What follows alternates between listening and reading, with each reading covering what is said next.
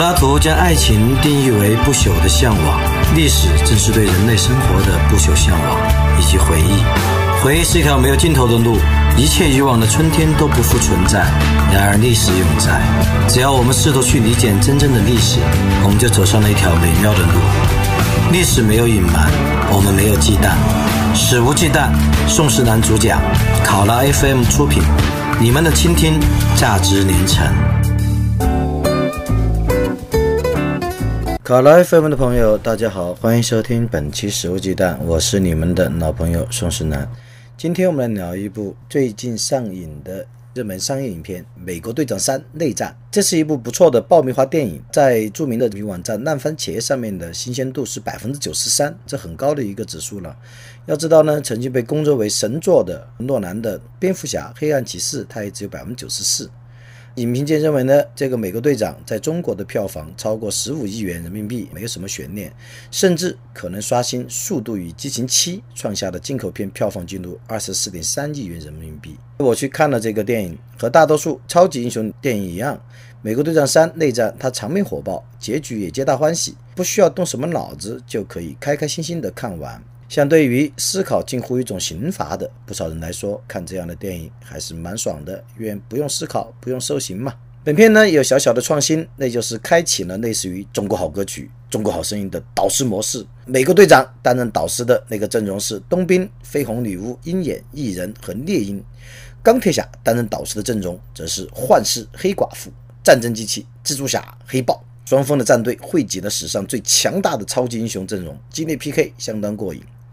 在乒乒乓乓的打斗之余，美国队长与冬兵的激情也令人动容。想一想，当听到一个穿着星条旗的紧身衣、手持星条旗盾牌的肌肉猛男真情流露，我一听到 Bucky 的名字就变成了来自布鲁克林的十六岁少年，嘿，你会不会觉得有种感动？但是感动中有一种滑稽。然后呢，当看到这个肌肉猛男为了心爱的男人在大楼顶部打飞机。哦不，拉飞机，把直升飞机一把拉住，肌肉都快爆掉了。你难道不会觉得有种伤心吗？有种伤感吗？但这种伤感背后呢，还有一点恶搞的感觉呢。当然呢，贯穿《美国队长三》的主线不可能是激情，而是英雄主义挣脱世俗约束、痛击邪恶势力的漫画式英雄主义。像美国的超级英雄系列的漫画，现在来追溯一下的话，大概都有七十多年、八十年的历史了。目前美国的漫画市场呢，主要由漫威和 DC 两大巨头把持。漫威呢，拥有我们熟知的钢铁侠、绿巨人、雷神、美国队长啊、金刚狼啊、蜘蛛侠啊、神奇四侠啊等等，有数千名英雄角色。而他们呢，其中的一部分顶尖的呢，也组成了所谓复仇者联盟。而 DC 旗下呢，就有超人、蝙蝠侠、绿灯侠、闪电侠等等，它也有数千位超级英雄。其中呢，有部分最顶尖的呢，也组成了所谓的正义联盟。超级英雄题材呢，最早是在一九三八年，是 DC 公司的超人，而第二年呢，漫威也创建了。当时呢，漫威推出的较早的最红火的超级英雄之一就是美国队长。他的原最原初的创始者呢是乔西蒙，他特意的将美国的励志神话和二战因素放在漫画里面了。本来是很瘦弱的，但是呢，也还有些勇气的这个美国青年罗杰斯，为了应征入伍，就参加了美国政府主持的秘密科学试验，成为体能惊人的超级士兵。而这个人物设计呢，又加上他的制服被设计成了跟美国国旗一致的红白蓝三色，还在盾牌中央和胸口放上星星，整个感觉都是美国梦的化身。而第一期美国队长的封面呢，是什么？是这位超级英雄挥拳痛殴希特勒。哈哈哈，所以美国队长刚刚一上市，在一九三零年代末期，他就售出了惊人的一百万册。不过呢，美国队长的父亲西蒙后面因为暗中偷偷的为漫威的竞争对手 DC 漫画干私活儿，然后被解雇了。结果呢，年仅十八岁的斯坦李，这也是漫威历史上的传奇人物。这个斯坦李呢，成为了他的后继，也开始执掌。创作部，漫威的。一九四一年呢，斯坦李第一部作品问世，就是美国队长系列漫画的第三部。后面斯坦李还主持创作了神奇四侠、蜘蛛侠、钢铁侠、雷神、托尔、绿巨人、X 战警、奇异博士、超胆侠等一系列知名的漫画角色，可谓是漫威历史上最闪闪发光的这样的人物。在二战结束之后，超级英雄题材就不再受欢迎了。二战完了，大家不想再有什么超人啊，这打来打去的那些。那么开始流行什么漫画呢？流行了爱情漫画、西部漫画，还有犯罪为题材的漫画，还有恐怖为主题的漫画。这些漫画的崛起呢，让英雄漫画在上世纪五十年代初遭到了严重的打击。一时间呢，整个英雄漫画的行业几乎毁灭，有大量以此为主业的漫画公司倒闭。直到上世纪六十年代，DC 公司又推出了闪电侠、绿灯侠，才算扭转了局面。而超级英雄系列的白银时代呢，又是开始，黄金时代结束了。而漫威呢，在一九六三年前后也达到了它的当时的顶峰。它搬进了位于麦迪逊大道毗邻中央公园的豪华办公室。而这个时候呢，他的老板古德曼要求每一个编辑人员、创作人员都要去阅读。雪片一样涌来的读者来信，而有些读者就抱怨，为什么在每部独立作品中只有一个超级英雄对抗邪恶势力呢？于是呢，斯坦李决定，英雄们不再单独的在自己的事件中孤军奋战，他们要集合起来面对更为强大的敌人。于是，钢铁侠、蚁人、雷神索尔、美国队长等等就组成了大名鼎鼎的复仇者联盟。当然了，这个还有一点向 DC 取经，因为 DC 在更早之前就成立了，让自己麾下的一些超级英雄联合起来，组织成了正义者联盟。英雄的漫画的复苏呢，在二零零一年的九幺幺事件之后又迎来一个高峰。因为美国公众本来觉得冷战时代结束了，普遍比较乐观，但是恐怖主义的袭击将他们乐观的情绪打得粉碎。于是呢，反恐战争和随之而来的全球性经济衰退，让超级英雄们披挂上阵。尤其在我们现在看的这个《美国队长三》，其实是改编自二零零六年出版的《美国队长内战》。这中间其实有当时的蛮多的时代的因素，比如说美国队长内战，二零零六年出版的漫画，他用变种超能英雄注册法案、影射爱国法案等一系列九幺幺事件后出台的反恐立法，现实社会中的危机来临，那么超级英雄们就要再次出现，甚至打破世俗的约束，让观众们呢通过观看超级英雄们的拳脚。在虚拟事件中的作为，而让人们在现实事件中产生一点快感、安全感和安慰感。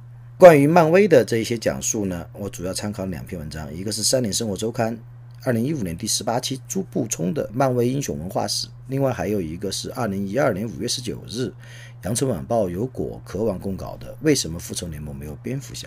那么接下来呢，我们来进入进一步的分析，就看美国的这些超级漫画英雄都有什么特点。我觉得大概有三种特点。第一个呢，它是各种种族、各种性别的都有，黑人有亚裔，但也有美国的主流阶层的白人，甚至还有印第安裔等等，就各种种族的都有，各种性别也都有，有男的这个超级英雄，有女的超级英雄。而且呢，它还包括外星移民，像超人等等，它实际上是外星移民啊。而这个漫画英雄的特色呢，也可以看出美国作为种族大熔炉的这样一个社会特征，这是第一个，包容万象，各种种族的各种性别的都有。第二个呢，是美国的漫画英雄，他一般不反体制，他总会向体制靠拢，甚至会成为政府合作者或者成为政府的麾下。比如像复仇者联盟，它本来较早是由神盾局管理，神盾局就是政府的一个秘密组织嘛，政府的一个官方的秘密组织，管理着这么多超人。还 X 战警也是由政府的秘密机构来管理的。所以美国的漫画英雄呢，往往不具备反体制的特征，而是呢与体制合作来共同对抗邪恶势力。由此可见呢，普遍的美国民众的心态虽然会骂政府，但是在内心深处呢，他们其实还是信任政府，或者说至少对政府没有压倒性的厌恶的。归根结底呢，是因为他们都承认美国政府的合法性，所以他们的超级英雄呢，基本上会跟政府合作。第三呢，是这些漫画英雄呢，多半都有一些心理的黑暗面，长期自我怀疑或者处于某一种情感的创伤中间在挣扎等等。这个呢，有点来自于古希腊的悲剧英雄传统。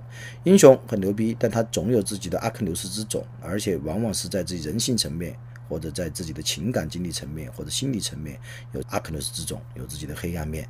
当然呢，最终这超级英雄都能够摆脱自己的黑暗面，保护好自己的阿克琉斯之种。这大概是美国漫画英雄的几大特色了。其实呢，超级英雄呢不止美国，其实中国这边也有啊。像比如说我们六朝志怪小说啊，六怪志人小说里面那些剑仙那些，那难道不就是一种超级英雄吗？什么红线啊、烈娘啊等等。像武侠小说，比如金庸、古龙啊那些里面的，也有蛮多超人嘛。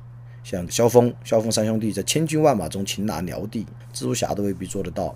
然后我们还有神鬼小说，像《西游记》等等，孙悟空也是一个超级大英雄啊！我会踩着七彩祥云，披着金什么什么战甲来的。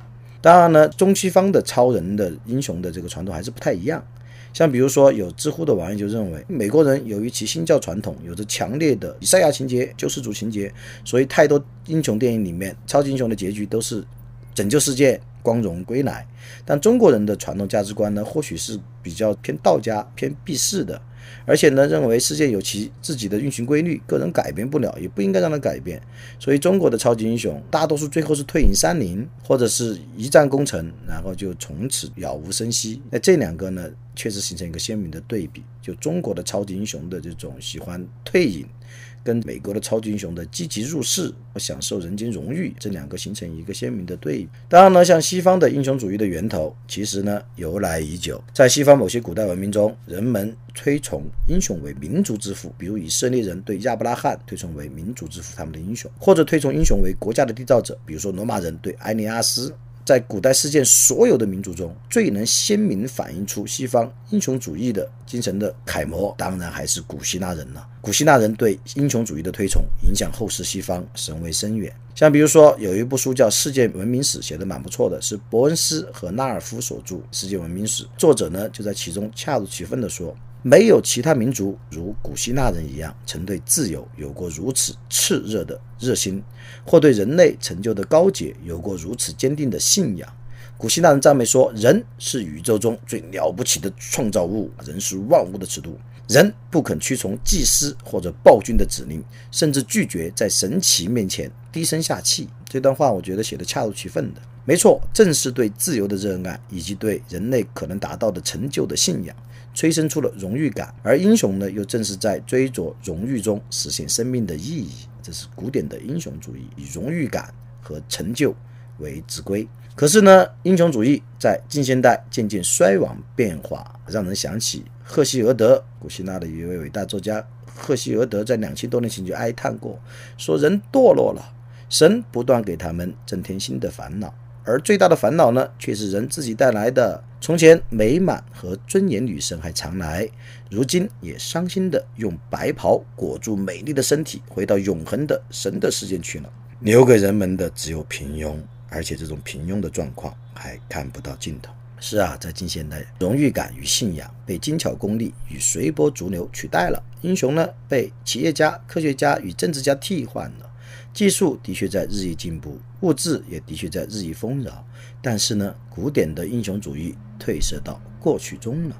尽管英雄主义衰变，但英雄崇拜呢却不绝如缕。像 DC 出品的超人、漫威出品的美国队长等系列英雄漫画，正是在英雄主义衰变，而人们却更加期待英雄出现的上世纪三十年代二战期间诞生。就像美国的学者西尼胡克所说：“每逢社会和政治发生尖锐危机。”必须要有所行动，而且必须赶快行动的时候，民众对英雄的兴趣就更强烈了。危机越严重，人们越期盼有适当的英雄来控制局势。只是呢，在民主社会，人们会根据自己的标准选择英雄与领袖，并与其合作。与此同时呢，还会提防英雄与领袖滥用权力。当然呢，这是一件难以办到的事，或者说很难平衡的事。而在集权或威权社会，人们无法选择英雄与领袖，只能接受统治者千方百计宣扬灌输的英雄崇拜与领袖崇拜。比如说，我们看看隔壁的邻居那几个胖子，那是主体思想，那是人民的父亲，那是。宇宙的伟人，其实呢，今天的我们就是我们身处这个社会的大多数人，其实呢，连崇拜英雄可能都不再有了。我们呢，总是处于一种懒洋洋的、毫无生气的心灵状态。像我的好朋友著名诗人里尔克曾经说：“希望拥有属于自己的死的人越来越罕见，而且很快将会变得跟希望拥有属于自己的生的人一样罕。”这句话耐人寻味哦。希望拥有属于自己的死的人越来越罕见，而且很快将会变得跟希望拥有属于自己的生的人一样罕见。大家可以仔细咀嚼一下，不解释。那么在这种情势下，人们怎么可能还对英雄的出现寄予什么希望呢？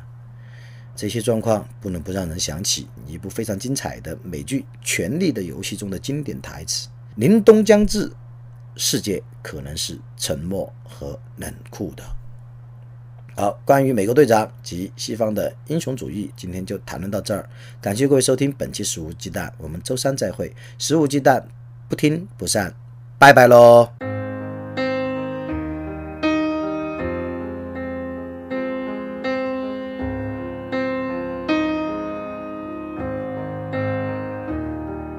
Things we don't talk about. Rather do without.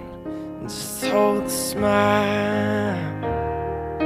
Falling in and out of love. Ashamed and proud of. Together all the while.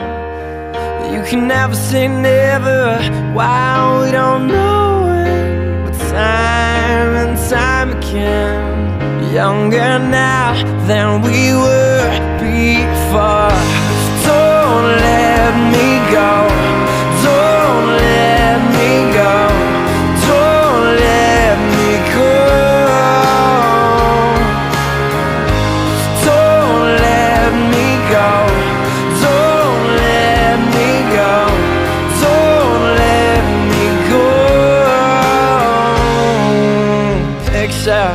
You're the queen of everything.